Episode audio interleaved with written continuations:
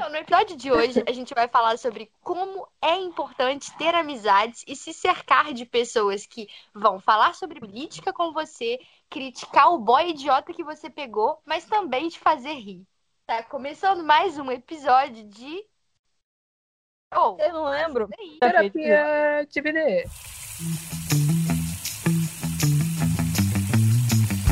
Mas a real é que a gente tinha que falar de amizade no sentido de se perguntar para alguém o que determina que uma pessoa é sua amiga ou não, isso abre espaço para várias respostas, porque cada um Sim, interessante. vê de uma maneira. Agora, acho interessante a gente falar quão, é, o quanto é importante ter pessoas ao seu redor, principalmente pessoas que te entendam, te aceitem como você é. Não tô falando de concordar, né? De falar, ah, não, é, eu acho tudo que você faz maravilhoso, perfeito, bonito, é, tô de acordo com tudo que você faz, você não erra, fada sensata, perfeita. Não, é entender, né, que aquela pessoa é um indivíduo, que ela comete erros, que ela tem coisas que você não vai gostar, mas que você mesmo assim escolhe estar do lado dela e respeitar ela e, e ver, enxergar ela de verdade. E isso é muito importante, eu acho, principalmente nesse momento de pandemia que a gente está falando, que a gente está passando. E mais ainda quando a gente mora fora do país de origem, quando a gente é imigrante, é muito importante se cercar de pessoas que te acolhem. Justamente. Que... Então eu tenho uma pergunta agora para você, porque a tá. gente ah. se se conheceu aqui, se tornou amiga aqui, eu, você e Gabi. Vocês acham que a gente teria a mesma amizade não estando aqui, não tendo a mesma, esse mesmo link de, de amizade? Tipo assim, estamos na França, né? Querendo ou não, a gente não conhece muita gente aqui, ou conhece, não sei. Mas você entendeu a minha pergunta? Que, assim, a gente teria o mesmo vínculo estando no Brasil? Eu vou deixar a Gabi responder. Nossa, já me respondeu. Pera, voltei. Não, tchau. Cala a boca, Gabriela. Fala assim. Não, mas eu realmente acho, sabe? Tipo, no Brasil, imagina, cara, eu tinha 20 anos. Ah, é verdade. Você é, você é mocinha. Eu você era uma do mesmo. Que... Gente, eu esqueço que a Gabriela é uma princesinha de Nárnia. Meu Deus do céu. Ela não deve nem saber o que é Nárnia. Você sabe o que é Nárnia? Claro, assisti tudo. Que bom, desafio. Glória Bianca, mais um filme que eu assisti, hein? Então, ah, não, não conta. Narnia não conta pra mim. Ela nunca assistiu Senhor dos Anéis, ela nunca assistiu Titanic. Não foi Titanic? Ela nunca não, assistiu já assisti Matrix. Star Wars, Matrix. Nossa. Hum. Eu acho que é um filme muito velho. Você conhece o desenho. Ah, esqueci agora.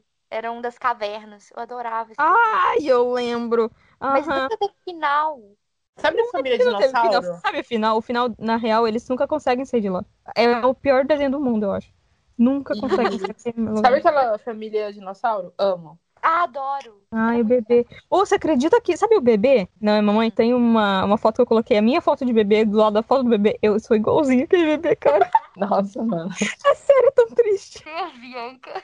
É sério. Eu não tinha dente com um ano de idade, cara. Eu era muito parecida com ele. Por favor, manda essa foto. Eu vou tentar. Ah, não, eu quero uma comparação. Mas então, a gente não seria amiga no Brasil. Porque você é mais nova que a gente e. Não, mas e, é. peraí, existe, um, existe uma, um ponto nisso. Hoje em dia, o fato de eu ter amadurecido bastante, e até mesmo quando eu cheguei aqui, eu acho que as pessoas elas não me legitimavam da maneira correta por conta da minha idade, entende? E eu me sentia realmente excluída. É à toa que eu demorei um tempinho para poder conseguir fazer amizade, porque todas as meninas que já estão aqui, elas eram mais velhas que eu. E eu era sempre tipo, ah, 20 anos. Entende? Sério? Porque. É. Mas você nunca, tipo, se você não falar, eu nunca vou lembrar que você, na verdade, tem 23 anos. Eu também é. não. Porque você se coloca de uma forma tão firme, você é tão madura e tão alta. É. é altura. Mas eu, eu, sempre, eu sentia isso, sabe? Hum, hoje em dia não, hoje em dia não, mas é realmente por conta de amadurecimento, cara. Porque, sei lá, acho que todas as todo mundo quer o pé depois sair fudida da cabeça. Então você se fode como todo mundo tá igual, sabe? Você acaba, você acaba amadurecendo a força. Mas se você tiver um acompanhamento psicológico, fizer uma terapia e conseguir ver, né, as coisas, tipo assim, aprender com aquilo dali, porque, né, não é sua obrigação aprender com aquilo dali. Mas se você for capaz de fazer isso, se você tiver a possibilidade, a, a gente sai outra pessoa mesmo. E muitas vezes para melhor, assim. Mas aí precisa ter o acompanhamento. Se não tiver, sai, sai realmente fodida da cabeça, se não tiver acompanhamento. Então vamos, vamos falar que todo mundo morava em Recife. Todo Doido, é. mundo, todo mundo morava em Recife, no mesmo lugar, na mesma classe social. Você acha que a gente ainda seria amigo na mesma escola? Não, tem gente que morar se em. Brasília. Se a gente se encontrasse no Brasil, a gente seria amiga sim. Porque o que nos uniu foi mais a. Como a gente se deu bem na primeira vez que a gente conversou. A gente falou sobre os mesmos assuntos, a gente politizou, a gente viajou na maionese, filosofou, a gente, a gente riu, a gente, a gente foi vulnerável umas com as Logo outras. de cara, isso eu gostei. Logo de cara. Vocês duas já se conheciam, eu entrei ali de. Não, também não. Tô discordando de tudo. Hum, Vocês não se conheciam, então? Tá Não. discordando disso? não, a gente se conhecia, tipo, a, a Gabi, minha, tipo, mas assim, não de amizade, assim. Não. A gente se conhecia, mas não se conhecia, real. É, mas É. eu não conhecia vocês. E, Eu- cara, eu eu- jurava que a Gabi te conhecia. Da, da Bianca, quando ela abriu a boca, foi. Eu tive que olhar pra baixo pela primeira vez na minha vida. Ah. Então, Nossa! eu sou minúscula, mas eu consegui encontrar uma pessoinha menor que eu. Aí eu olhei assim e ela falou que detestava crianças e que ela tinha sido au pair. Aí eu falei, que menina é essa? Cara, como é que ela conseguiu? Aí eu comecei a ficar curiosa, assim. Meu intuito foi julgar, falar, como que ela veio ser au pair odiando crianças? Aí eu comecei a olhar atentivamente pra ela. A Gabi, quando eu vi, mulherão alto, gente, eu falei, gente, essa mulher deve ser modelo, né? Já achei maravilhosa. Não, muito obrigada, só que não. E a Bia, eu olhei pra e a Bia, tipo assim, Olha, vai tomar. tá Olha, não. Eu me recuso a ser a, a ser bulinada aqui nessa terapia. mas a gente, isso faz parte da nossa amizade. A gente faz bullying umas com as outras. Nunca, nunca, nunca falei isso. Eu sempre fui amorosa e carinhosa com todas vocês. Aqui quando você fala assim, nossa, eu tô triste, para de drama. A Bianca é aquela que corta o seu drama, sabe? E ela é mais seca do que tudo. Tipo, cara, você não acha que é um pouco de drama isso aí, não?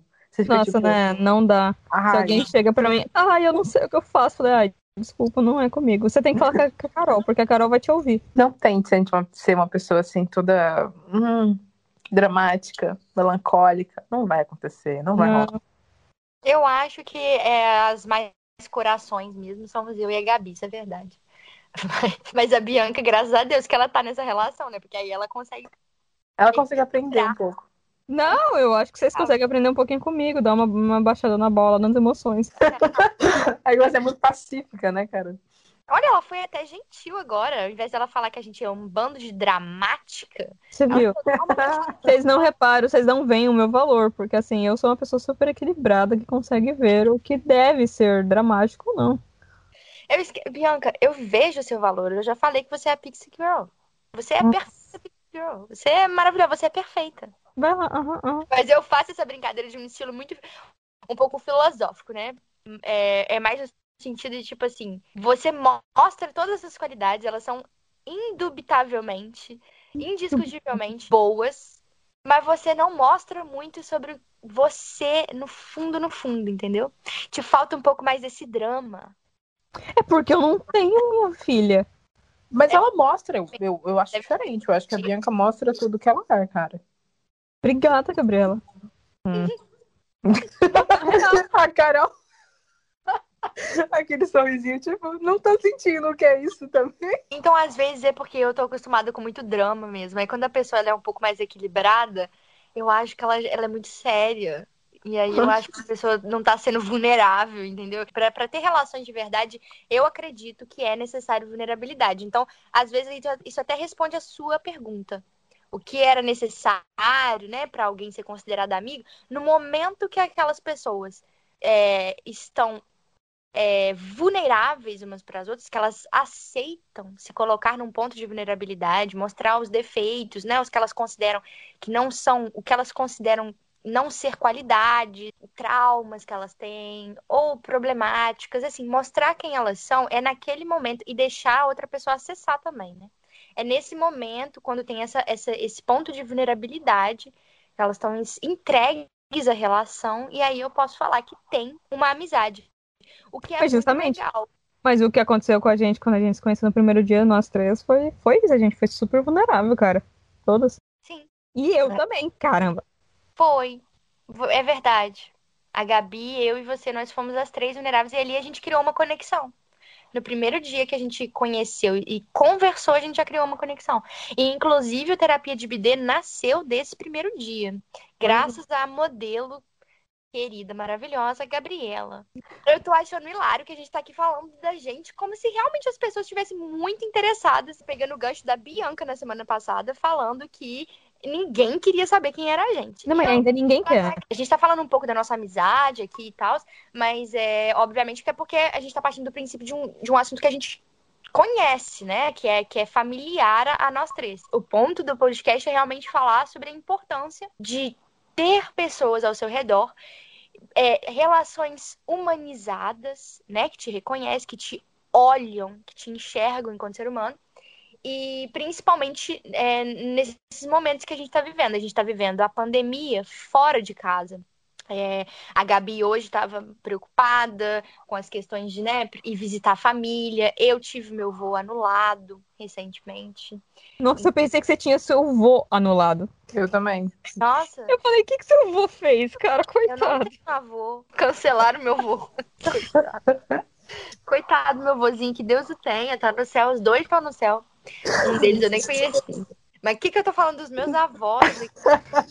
o lance da pandemia que você comentou aí, vocês se sentiram muito solitárias aqui, estando longe da sua família, amigos do Brasil?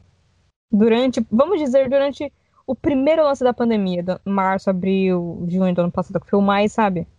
Punk. Você acha que foi mais punk? Ah, tô, não, é que foi mais assim, foi o lance que todo mundo, tipo, eita, sabe? O que, que tá acontecendo? Foi mais assim. Que foi né? o verdadeiro confinamento, né? É, o resto dos confinamentos aqui na França não foram, assim, iguais aquele. Mas, se você for parar pra pensar que já tem um ano que a gente tá nessa, e agora a gente tá no terceiro confinamento, eu fico tipo assim, meu Deus, eu não aguento mais. Eu não aguento mais. Nesse meio tempo, eu já tive duas desilusões amorosas. Ah, fiz e desfiz amizade com as pessoas. Já, sa já saí de grupos, entrei em outros.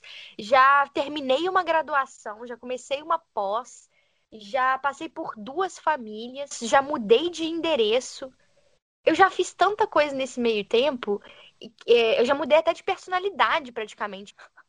E você, Gabi, o que você mudou? Eu cortei o cabelo. Humorista. Gabi. Bom, eu trabalhei durante todos os confinamentos. E o primeiro, assim, foi o pior, sabe? Porque eu trabalhava no mercado, por exemplo, oito horas por dia direto, sentada na frente de um computador num caixa, fazendo o mesmo movimento repetitivo e atendendo gente, gente que não respeita a regra, e assim, tipo, literalmente, tava uma guerra dentro do, do mercado. Eu vi, eu vi uma situação que eu nunca na minha vida imaginei que eu iria ver, sabe? Pessoas atacando uma palete, sabe? Paletes fechadas, assim, de, de coisas que eles não, ainda não distribuíram dentro do, das prateleiras. E a palete fica enrolada por um plástico filme, né? E as pessoas, assim, rasgando a palete, sabe? Tipo, pegando papel higiênico, sabe? É, ou arroz, ou massa, e você fica, tipo, horrorizado com a situação, sabe? Proibições do tipo, eu não podia, a gente não podia andar nos corredores do mercado, é, porque as pessoas estavam lá. Então a gente não podia, tinha essa limitação, a gente podia ficar só até os caixas, a gente não podia fazer nada além disso. Então, assim, foi um período muito complicado em que acho que foi as piores momentos da minha vida foi lá porque eu, eu não tinha nenhuma vontade de trabalhar, eu chorava, eu tinha crises de pânico terríveis. E, e o pior é que é, eu tinha a sensação que aquilo ali nunca ia acabar. E acabou? Cara, felizmente acabou. Depois de. Que uns. Desde. Quando começou a pandemia foi quando? Março? Uhum. Foi. Então, essa acabou para mim em novembro, que foi quando eu saí de lá. É. Então, eu acho que todos nós já entramos em vários ciclos da pandemia, né? Era meio isso que eu tava dizendo. No hum. começo foi uma coisa, eu tinha um namorado, passei um mês na casa do meu namorado, aí a gente terminou porque a gente estava no confinamento juntos e a gente viu que a gente não tinha coisas muito a ver. E aí eu passei os, os, outros dois meses completamente sozinha. Na situação que eu falei no, no podcast anterior, é, não estava nem recebendo meu salário, completamente sozinha num cubículo de 9 metros quadrados, entendeu? É, eu tava ficando pirada. Aí depois, quando acabou a pandemia e o governo aqui, ó, acabou a pandemia, eu tô, eu tô, eu tô no futuro. Acabou, gente, acabou. Vai acabar, gente, calma aí. Isso vai passar, isso vai passar. Mas aí, quando acabou o confinamento geral, né, aqui na França, e a gente pôde sair, a gente tava no começo, vocês devem lembrar, a gente era autorizado a sair até sem máscara na rua. Então a vida meio que voltou, deu uma certa normalizada. Aí eu pirei o cabeção. Eu falei assim, nossa, isso é muito coisa de tia, né, essa expressão. Mas enfim, eu fiquei a louca. Eu saí, é... aí eu comecei a sair com os meus amigos, aí eu viajei, mas assim. É... Ah, eu lembro, foi a época que você não falava muito com a gente. festa, não, tá, gente? A festa continua proibida aqui. Mas eu comecei a sair muito, tipo, é, me deu uma, uma noção de que a vida tava a vida tava se esvaindo assim, né, que a qualquer momento podia acabar tudo e aí eu queria aproveitar um pouco.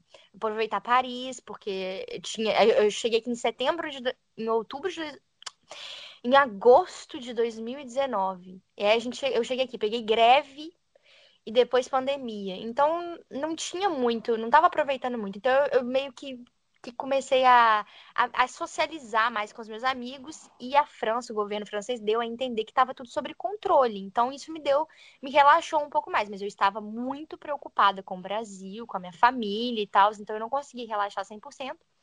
Depois, eu comecei a ficar muito noiada. Depois veio o segundo confinamento, aí eu comecei a ficar noiada. Eu falei, não, eu não posso ficar vendo os meus amigos, eu não posso ficar saindo, as coisas não estão tão legais. Aí eu não sei mais em qual estágio que eu tô, mas eu cheguei no estágio assim, cada um faz o que pode. Não tem como. Cada um faz o que pode, porque tá assim num nível de tanto estresse, tanta é tanto tempo que a gente tá nessa, né, que a gente não sabe, não tem mais uma resposta certa do que fazer, porque falta a iniciativa pública, que é o mais importante, né? Então, hum. é, não tem como. Eu, eu sou do time que não, eu não acho que a gente tem que responsabilizar o, as pessoas individualmente, assim, dessa, dessa forma tão pesada, assim, não. Se os governos não estão fazendo o que deveria ser feito, sabe? E a minha crítica se estende ao governo francês também, assim. Não, não se compara ao Brasil, mas também tá bem aquém do que, do que poderia ser feito. E você, Bianca? Eu? O que que acontece comigo? Não sei. Qual era a pergunta? Da pandemia, se é difícil passar a pandemia Cara, eu, eu não posso ficar falando, porque eu, a pandemia, o primeiro confinamento foi a melhor época da minha vida. E o segundo confinamento eu não tava trabalhando, então fiquei aqui meio tipo, eu fiquei, ai, ah, não sei, não tô sem dinheiro, não sei o que fazer, mas eu tinha casa, comida e tava tranquilo. E agora tô tranquila, porque comecei a trabalhar de novo, veio outro confinamento, então meu trabalho diminuiu metade, não preciso ficar trabalhando tanto. E ainda tenho outras oportunidades que estão chegando, então, cara, eu não posso. Tipo, eu tenho uma visão muito positiva, sabe, na minha vida pessoal, de tudo. Mas você entende que a sua visão Claramente. ela é porque você tem acesso a muitas coisas. Claramente, por isso que eu não fico, ai não, gente, pode reclamar. Não, claramente, a minha, meu caso é muito particular. Gabriela, você não quer contar pro pessoal como foi que surgiu toda essa terapia do BD, não? Ou, ou, pelo menos dar uma, uma palhinha. Eu tava mal sobre algumas coisas na minha vida, mas tipo, mal. Acho que o que pesou muito foi o confinamento e estar não, não estar, mas ter trabalhado tanto me, me fez ficar realmente mal. É eu... É só abrir um parênteses. A gente se conheceu em maio de 2020, então era foi logo depois que o confinamento aqui na França acabou. Foi um momento que eu tava mal, eu lembro que eu tava no banheiro, dentro da banheira, e eu lembro de ter de ter olhado pro bidê e ter me visto lá sentada, olhando para mim e me questionando Tipo, como se eu sentar no bidê fosse a minha própria terapeuta, me questionando do porquê eu estava numa banheira, submersa, chorando e bebendo álcool. Do tipo, eu estava tão mal a ponto disso, sabe? E isso causou uma confusão muito grande na minha cabeça. De eu pensar, cara, eu consigo. Não posso dizer que eu consigo me curar, né? Porque isso é, é são problemas que a gente tem que levar para quem é profissional e, e, e faz um trabalho de terapeuta, psicólogo, o que for. Mas ao ponto de eu conseguir saber a, a raiz dos meus problemas e me olhar de fora e me perceber o quão mal eu tava, sabe? Eu lembro que depois disso eu conversei com a Carol, enfim. Eu lembro que foi na tua casa, a gente conversou. E aí foi isso, sabe? Daí saiu, eu lembro que comentei isso com, com vocês e depois de saiu essa frase, a terapia de BD. Sim, mas ficou, mas foi fantástico. Porque eu lembro de você falar isso, eu penso, nossa, ela nem faz terapia ainda, mas ela já tá, ela já tem técnicas ali. Isso é uma técnica, você sair um pouco de dentro de você e, e, se perceber de fora. E a Bianca ela já faz isso. A Bianca faz umas paradas muito interessantes também. Que que você é, conta aí um pouco também do, das coisas que você faz nessa tentativa de, de sair um pouco de dentro de si e ficar pensando coisas assim terríveis dentro da sua cabeça e olhar de uma outra perspectiva. Uh, bom, eu lembro que eu comentei com vocês que às vezes quando eu tô num, num momento mais para baixo e tal, eu, eu, faço umas meditações que eu volto em, na, em momentos trau traumáticos da minha vida e volto ou como uma, a pessoa que eu sou hoje, ou, ou a pessoa que eu acredito que eu gostaria de ser hoje, e lido com aquela situação de uma forma diferente. Então, tipo, eu, eu meio que reescrevo a minha história, sabe, na minha própria cabeça. Então, vários momentos da minha história eu escrevi de novo. Isso é uma técnica que eu faço bastante. Tem a técnica do espelho também. É, ah, é. Eu, eu tenho aquele espelho que. Tipo de maquiagem, de, que tem em hotel, assim, que você pega e você consegue virar ele. E você consegue virar ele e conseguir se ver de uma forma de quem te vê de lado, de perfil. E geralmente a gente nunca se vê de lado. E foi muito interessante. Primeira vez que eu fiz isso, eu me vi de lado. E eu olhei e falei, nossa, cara, eu me achei bonita. Começou por assim. E, e aí eu comecei, tipo, fazer umas meditações me olhando assim, só de lado sem falar nada. É muito louco, porque a gente se vê o tempo todo de uma forma e dessa outra forma, nossa, as pessoas me veem desse jeito, eu sou assim. Então aí, quem sou eu e tal? Aí desencana tudo, né? Eu acho que isso é muito legal. Isso foi uma coisa que uniu muito a gente. Essa, essa vontade que a gente tem de melhorar, de se autoconhecer. A gente é muito interessada nesses assuntos. Nenhuma de nós tem formação terapêutica. É... Mas a gente gosta muito desse tipo de, de assunto, a gente traz isso para a nossa vida. É, e eu acho isso muito legal da nossa amizade. Eu também tenho técnicas nesse sentido que eu desenvolvi, mas foi mais recentemente, assim, que eu consegui desenvolver. Eu, eu, eu brinco que eu tenho três personalidades, mas não é verdade. A minha personalidade, ela é bem, ela é bem firme, assim, tipo, ela não... A minha essência não mudou muito. É, desde sempre eu me conhecendo assim, do jeito que eu sou, mas a gente tem partes nossas, a gente não pode ser definida só por uma coisa, né? Que nem se olhar no espelho de frente, ou que nem é ficar dentro da sua própria cabeça que tá ali em depressão sem poder é, se olhar de uma outra perspectiva. E, e, desculpa, gente, na verdade, que tá depressiva, né? Mas depressão é uma doença. Então, assim, não é muito da vontade da pessoa é, não tem muito a ver com vontade, são coisas até fisiológicas, então é, é necessário, mais uma vez, a gente deixa claro que é necessário a ajuda médica profissional. É, a gente pode sim aplicar técnicas na nossa vida, mas essas técnicas, a maioria delas, a gente aprende inclusive com um profissional. Eu aprendi depois de seis anos de terapia. Hoje eu posso falar que eu converso meio assim com as minhas três personalidades, assim, eu brinco que eu tenho uma personalidade mais criança, que é a minha criança interior, assim, que passou por muitos traumas.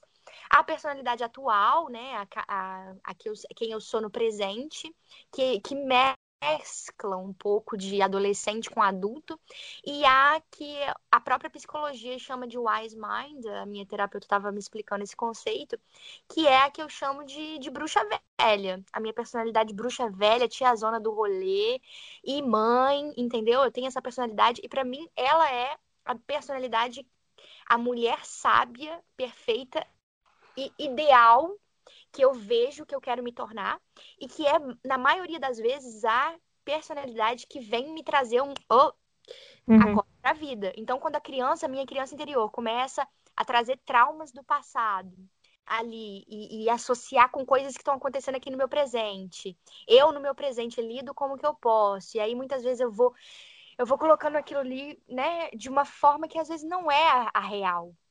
É, é, eu, eu tô me olhando só de frente pro espelho, eu não tô olhando toda a perspectiva, eu não Sim. vejo a minha nuca, eu não vejo a minha lateral, eu não vejo, eu não tô, eu tento fazer que nem a Gabi com essa terapia do bidê, só que eu não me vejo num bidê, mas geralmente é no banheiro, quando eu tô tomando banho, isso acontece, que doideira, né, essa coisa com banheiro, eu não entendo. E eu, quando eu tô tomando banho, eu, eu tenho mais essas conversas com essas minhas personalidades, e a minha Wise Mind, ela me traz muito pra, pra realidade, assim, ela, ela coloca as coisas de uma maneira muito boa, uma maneira mais real, sabe? E, e, isso me ajuda muito. Por exemplo, no segundo confinamento que eu tava parada aqui sem trabalhar em casa, eu fiquei parada e não sabia o que fazer da vida, blá blá. Não sabia como sair daquele negócio. E não via ninguém o dia inteiro e tal. E aí eu me imaginei, eu, né, como eu quero estar daqui, sei lá, uns anos e tal. E eu me imaginei pegando minha mão e me puxando. E a cada vez que eu me imagino essa visão, parece que eu tô sendo puxada um pouquinho mais acima, sabe? É como se eu estivesse, sei lá, mais próxima dela me puxando. Então, sei lá, parece que eu evoluí um pouco, que eu estou mais próxima daquilo. Mas isso é muito legal mesmo. É importante, eu acho, a gente manter essa, essa busca pela gente mesma, mas sem esquecer também que a gente tem que lidar com a nossa criança. A gente tem muito que perdoar e acolher a nossa criança, entendeu? Hum. É a parte nossa que a gente mais tem que acolher. E eu já acolhi muito a minha criança interior, ainda falta algumas coisas, mas você vê como que você fica melhor quando você consegue olhar para aquela parte sua que foi rejeitada, que sofreu, que teve traumas, que, que ela não tinha habilidades interpessoais, psicológicas para conseguir lidar com tudo aquilo que aconteceu naquela época. E por isso ela, ela ela viu de uma outra forma, quando você consegue acolher ela e falar: "Não, calma, tá tudo bem, eu tô aqui, eu tô aqui para mim mesma, eu tô aqui com você", cara, isso é muito bonito. E vai ter gente que vai escutar isso e vai falar: "Mas que viagem doida, que, que droga vocês fumam?". Eu fumo a droga da vida. Eu acho que não, eu acho que a gente... Nossa, Carol, foi muito boomer. Meu uhum. Deus, que piada de tiozão, cara. Não sei se vocês vão concordar. Eu tava falando isso com a minha terapeuta esses dias. A busca desenfreada pela perfeição. Tipo, a gente tem uhum. essa ideia de evoluir. Então a, gente, a evolução ela vai ela é só para cima. A gente vai num caminho, a gente tá subindo, subindo, subindo e subindo. Só que isso é muito perigoso, porque na verdade, autoconhecimento ele tem altos e baixos. É, não é linear não é linear. Então vai ter momentos que você aprendeu muito com aquilo dali, mas você vai de novo ser jogada numa situação na qual você vai ter que lidar com traumas e você pode sim perder o controle, mas, mas só observar que provavelmente você vai perder o controle de uma forma diferente como você perdia antes, uma forma um pouco mais equilibrada. E aí é assim, de pouquinho em pouquinho, é caminhando um pouco para frente, dando uns passinhos para trás, a gente vai tem um saldo final evolução mas não é evoluído, tipo, indo para cima sempre e deixando outras pessoas para trás, né? Como se a gente estivesse, tipo, acima das pessoas também, né? Que, eu acho que tem que tomar muito cuidado. Mas isso vem, esse lance da, da perfeição vem do, do nosso meio de, de consumo e produção frenético. Então a gente sempre tem que ter mais, melhorar mais, consumir mais, fazer mais. E aí vem disso. Então se você tiver um, uma caída, não, você tem que estar para cima, você tem que estar no outro ponto, você tem que estar indo. Sim. Então, você tem que produzir, você tem é, que produzir.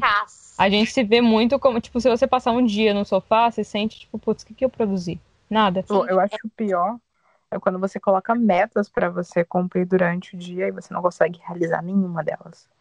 E aí você sente mal. O pior não é nem que você não faz, o pior é que você sente mal. Totalmente, concordo completamente. Eu sou exatamente assim. Hoje eu coloquei várias metas no meu dia e eu consegui realizar uma delas, que é estar aqui falando com vocês. Mas essa eu, eu sabia que não ia ter como fugir, entende? Pobre Gabriela. Coitado. Então as outras eu falei, ah, claro, infelizmente eu não vou conseguir. Está, a gente não colocou ela em cárcere privado e não tá obrigando ela. Não. A gente jura. Atestation sur l'honneur, aqui na França. Sim, assim, eu assinei forçadamente um contrato de trabalho pelo qual eu não trabalho sobre E temos isso. que produzir 30 horas por semana. Exatamente. Eu e... acho que vocês estão confundindo. É... Não é o au pair, não. é, é, mas eu acho que é, produtividade, cara, é um lance que hoje em dia é cobrado assim, ó. Existe uma competitividade sobre produtividade no Instagram. Eu, eu fico chocada, sabe? De, por exemplo, eu tenho pessoas que eu sigo no, no Instagram em que elas competem de quem produz mais conteúdo, de quem faz é, mais publicações, sabe? Tipo, e, e, eu fico com medo de um dia a gente entrar nesse lance. Sabe? A gente que tá, tipo, começando agora aqui no podcast e Instagram, eu tenho medo sobre isso, sabe? Da gente não achar que a gente é produtiva o suficiente porque a gente não conseguiu fazer tantas publicações, fazer tantas coisas, porque cada uma tava num, numa vibe diferente, sabe? E que a gente não tem vontade, mas, sabe, aquele sentimento de obrigação do. Eu odeio isso. Eu também não gosto, não. Olha, é muito bom você falar pra isso, porque eu já tô olhando outro- outros currículos de outras meninas aqui que querem fazer podcast. Você não quiser, Gabi. É exatamente, É porque a gente falando todas essas coisas bonitas, na verdade, o que a gente quer é só ganhar dinheiro, a gente quer servir ao capital, objetifica seres humanos, a gente objetifica é, animais, seres humanos, tudo. Tudo que der, a gente tá objetificando aí. Sim. Aí é isso. Eu vejo que é muito difícil a gente se sentir humano, a gente se ver de forma humanizada. Porque o tempo todo eles estão querendo nos desumanizar, tipo, como se a gente fosse máquina, sabe? Mas o que, que é ser humano? Isso é uma grande questão. A gente poderia estar mais ocupado, ocupando o nosso tempo muito mais em pr- procurar responder essa questão, do que ficar se comportando como máquinas e fazer coisinha, tipo, que todo mundo faz. Agora, então, a internet, que, que foi um grande avanço, tá virando um grande retrocesso em muitos pontos, né? As pessoas ficam. É, é- é um ambiente de competição, um ambiente de mentira, muita mentirada. E por que, que as pessoas mentem? Porque elas têm medo de mostrar a realidade. Então, elas vão falar assim: ah, eu vou mostrar minha vida medíocre? Eu vou mostrar a realidade que tá por trás do stories que eu fiz hoje? O perrengue que eu passei? Do Reels que eu fiz falando: ai, como é bom morar na Europa, vamos viajar. Mas na verdade, tô lá, passo dias chorando às vezes porque. Tô com medo do que possa acontecer com a minha família no Brasil, porque não tenho muitos amigos aqui, ou porque tenho muitos amigos, mas nenhum de verdade porque não sei se eu vou conseguir fazer aquilo que eu, que eu me propus a fazer, porque eu não estou produzindo, produzindo. Então, é, esse ambiente da internet, ele, ele só traz, ele só faz piorar essa ideia que a sociedade que a gente vive, que eu chamo de capital mesmo, tem que dar nome aos bois, que o capital faz a gente faz a gente acreditar essa ideia de que a gente é consumo, que a gente é, a gente consome e a gente pode ser consumido, tirando totalmente a, a parte humana que a gente tem. Eu quero simplesmente existir na minha vida. De que É. forma você quer existir? Cara, não tendo. Não tendo, tipo, nossa, eu preciso de fazer esse. ter esse é, conquista na minha vida. Eu não, não- Sabe, não ter essas necessidade de ter tal coisa pra chegar em algum ponto. De apenas ir em relação ao momento, mano, tô aqui agora, tá ótimo, tô aqui. a- hoje tô, tô mais quietinha, amanhã tô meio chorandinho, mas, sabe? E vivendo cada momento e não ter essa ideia de chegar num ponto, porque você não tem aonde chegar. Mano, eu penso na morte todo dia, praticamente o tempo todo. Eu penso muito na morte. Quem, me- quem te olha não percebe isso, não. Ah? É você parece uma pessoa tão assim, tipo, viva e, e- e é interessante a gente falar sobre isso, porque pensar na morte não te faz estar morta, né? Não, o oposto. contrário. Nossa, eu penso o tempo todo. Cara, eu estou a cada. Isso dá um, um empurrão de pensar, eu realmente vou morrer, eu vou morrer, eu vou morrer. E aí, se você vai morrer, você coloca suas prioridades em outro, outro lugar. Nossa, mas eu penso muito sobre isso também. Carol, sério, você não pensa isso? Penso. Eu Eu penso. penso a forma como isso vai acontecer, quando vai acontecer, sabe? Eu penso, eu fico assustada, às vezes eu fico, eu fico pensando, cara, eu tenho que Ah, não, e esse não, lance, não esse lance de, de pensar no tipo, realmente, eu vou morrer, eu vou morrer, eu vou morrer. Assim, em qualquer momento aí é foda, mas o lance de pensar que você vai morrer, isso daqui vai acabar, e se acabar amanhã, agora, daqui duas horas, o que você estaria tá fazendo? Isso é muito clichê, mas é real, cara. Não, tá fazendo? é, é mais na, é na efemeridade da vida, né? Dessa maneira que você olha, tipo, isso aqui tá acontecendo, isso vai passar. Tudo vai passar. O que eu tô vivendo de bom, o que eu tô vivendo de ruim, inclusive a minha vida vai passar. Olha, mais uma coisa que eu gostaria de, de adicionar é que é, as nossas conversas, que a gente, essa conversa que a gente tá tendo aqui, não é porque a gente tá gravando pro podcast, Ah, não. mas Não. a nossa conversa é exatamente assim, sabe?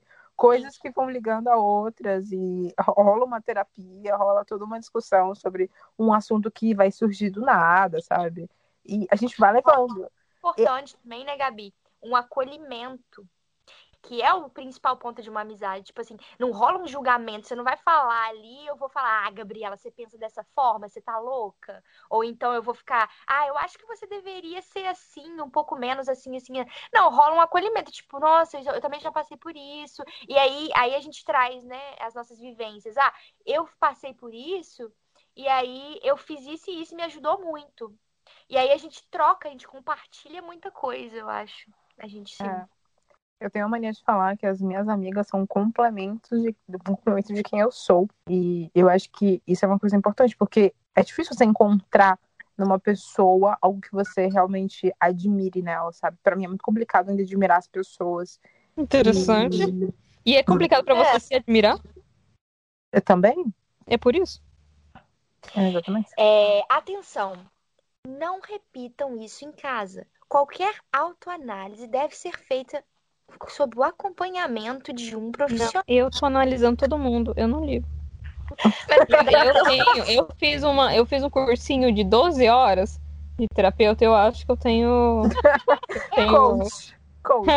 eu fiz um cursinho de coach e eu tenho certeza que eu consigo lidar com isso. Gabi, você precisa, na verdade, fazer 12 abdominais e cantar e bater.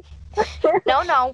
Gabi, você precisa, na verdade, é, se ter em alta conta, desenvolver uma autoestima, se obrigar a, a, a se amar e ser melhor e, e, e quando um Não, mas vocês estão colocando assim como se eu fosse a pessoa mais triste da vida, gente. Eu não sou. Sabe, isso foi uma fase em que já passou não. e tem muito tempo. Não, a gente tá zoando mesmo. Não, obrigada. olha. Caralho. Não peguei, não peguei ali a. Que coisa. Mas eu ainda acho que eu admiro muito mais as pessoas, ou não, não. Eu acho que eu tenho um, um ego, assim, um pouco grande de pensar. Eu não tenho valor, meu valor é negativo, mas aquela pessoa ali é menos ainda. E é um problema. Daí existe um problema que eu deveria, tipo, me amar o suficiente, eu conseguir transmitir isso para conseguir admirar as pessoas, sabe, um pouquinho. Mas eu eu tô tentando. Que ótimo! E tipo assim, se, e, e, se isso não fosse uma coisa que te incomodasse também, você não seria obrigada a mudar isso. Você tá tentando porque é uma coisa que te incomoda. E eu acho admirável. De verdade, pessoas que, que se incomodam com partes de si é, que aceitam essas partes, né? Porque para se incomodar, você tem que primeiro perceber. E, e para perceber, você precisa, de certa forma, aceitar que aquilo dali existe. Então, hum. olha só, todos os processos que você já passou, e aí você, você ainda quer mudar, que é um processo também bem doloroso, e demora. Eu não vejo por que você não se admiraria, mas eu, mas eu entendo. Isso tem, eu, eu acho que isso tem muito a ver com a criança interior, nossa. A, a forma como a gente apreendeu as informações que nos foram passadas enquanto crianças, é, num momento que a gente não tinha nenhuma ferramenta para lidar com aquilo. Eu acho que é, tem muito a ver. E a gente traz muito desses traumas para a vida adulta. a gente um dia estava até falando sobre esse negócio de. É, até pouco vocês também falaram, mas antes a gente tinha falado um pouco mais sobre é, perdoar a criança interior. E é uma coisa que, cara, eu não gosto nem de tocar. Eu deixo ela bem lá no cantinho dela entende? Porque é, acho que aconteceu muita coisa e que eu não gostaria de reviver aquilo pensando no que ela passou, sabe? Eu deixo, tipo, ah, ok, pessoas falam sobre isso, vocês, eu vejo que às vezes vocês falam bastante sobre isso, e eu prefiro não. Eu fico realmente me abstei. E principalmente nesses casos, é bem, de novo, deixar bem, bem claro a importância de ter um acompanhamento profissional, né? A gente está falando aqui das nossas vivências pessoais, como a gente lida. Eu faço terapia já há seis anos, a Gabi também faz terapia. A Bianca é a única autodidata Pixie Girl. Não, eu fiz terapia. Eu fiz terapia por uns, uns seis, seis, sete meses. eu achei que ela fosse falar anos. Ela falou seis, sete meses, cara. Achei que ela ia falar 12 minutos. Essa mulher nasceu com a bunda virada pra lua, gente. Se vocês conhecerem a Bianca, vocês vão entender o que eu tô falando. Ela nasceu com a bunda virada pra lua. Não, mas sem comentar. Não vou falar da Bianca, esse podcast não é sobre a Bianca. Pode é falar, eu não ligo. Vamos falar ah, de Bianca. ego dela hoje. Ai, meu Deus. Isso. Não, mas eu gosto de falar que as mulheres são incríveis, mulheres são. Na verdade, eu gosto de elogiar o ser humano, as pessoas no geral. Vocês duas são fantásticas, mulheres maravilhosas, super fortes, que aprenderam, que, que sabe, passaram tanta coisa e, e pegaram essas coisas que vocês passaram e, e reformularam e, e, tentam aprender com, consigo todos os dias. É, é, maravilhoso. E isso também tem a ver com amizade, né? Você saber admirar as pessoas que estão ao seu redor.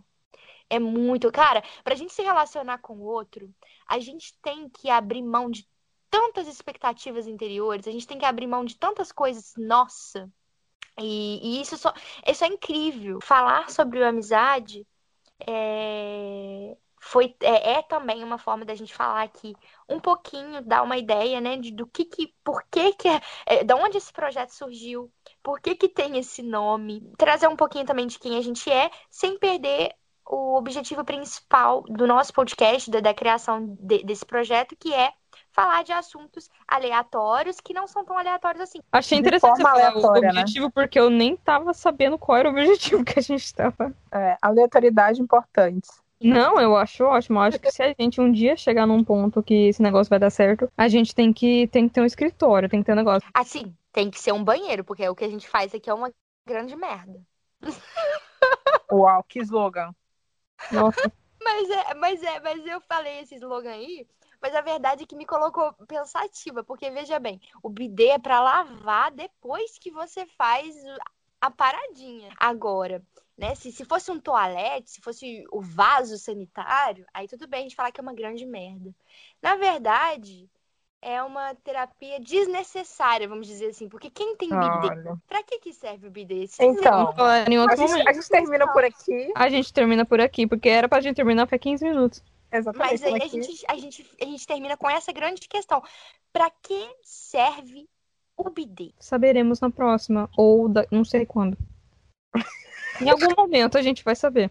Gente, vocês vão saber também, junto com a gente. Ok? É, é isso. Grande é. beijo.